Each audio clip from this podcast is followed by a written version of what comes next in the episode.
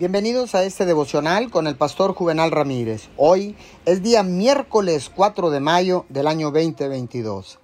La palabra dice en Salmos 30:11, Convertiste mi lamento en danza, me quitaste la ropa de luto y me vestiste de fiesta. Si está experimentando dolor emocional o físico, no importa cuán grande o pequeño sea, puede ser abrumador. Pero aquí hay algo a lo que aferrarse. Una lucha o pérdida personal no tiene que marcar cada parte de su vida. Todavía puede tener gozo incluso en medio del dolor. El gozo no siempre es una diversión extrema. A veces el gozo es simplemente un deleite tranquilo.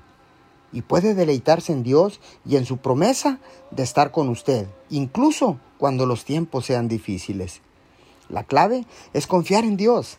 Él sabe por lo que está atravesando y si confía en lo que ha dicho, él restaurará su gozo.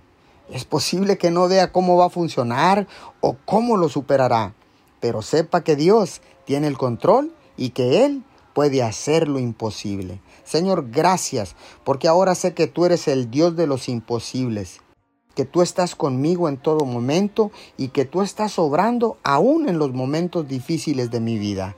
Te doy gracias en el nombre de Jesús. Amén y amén.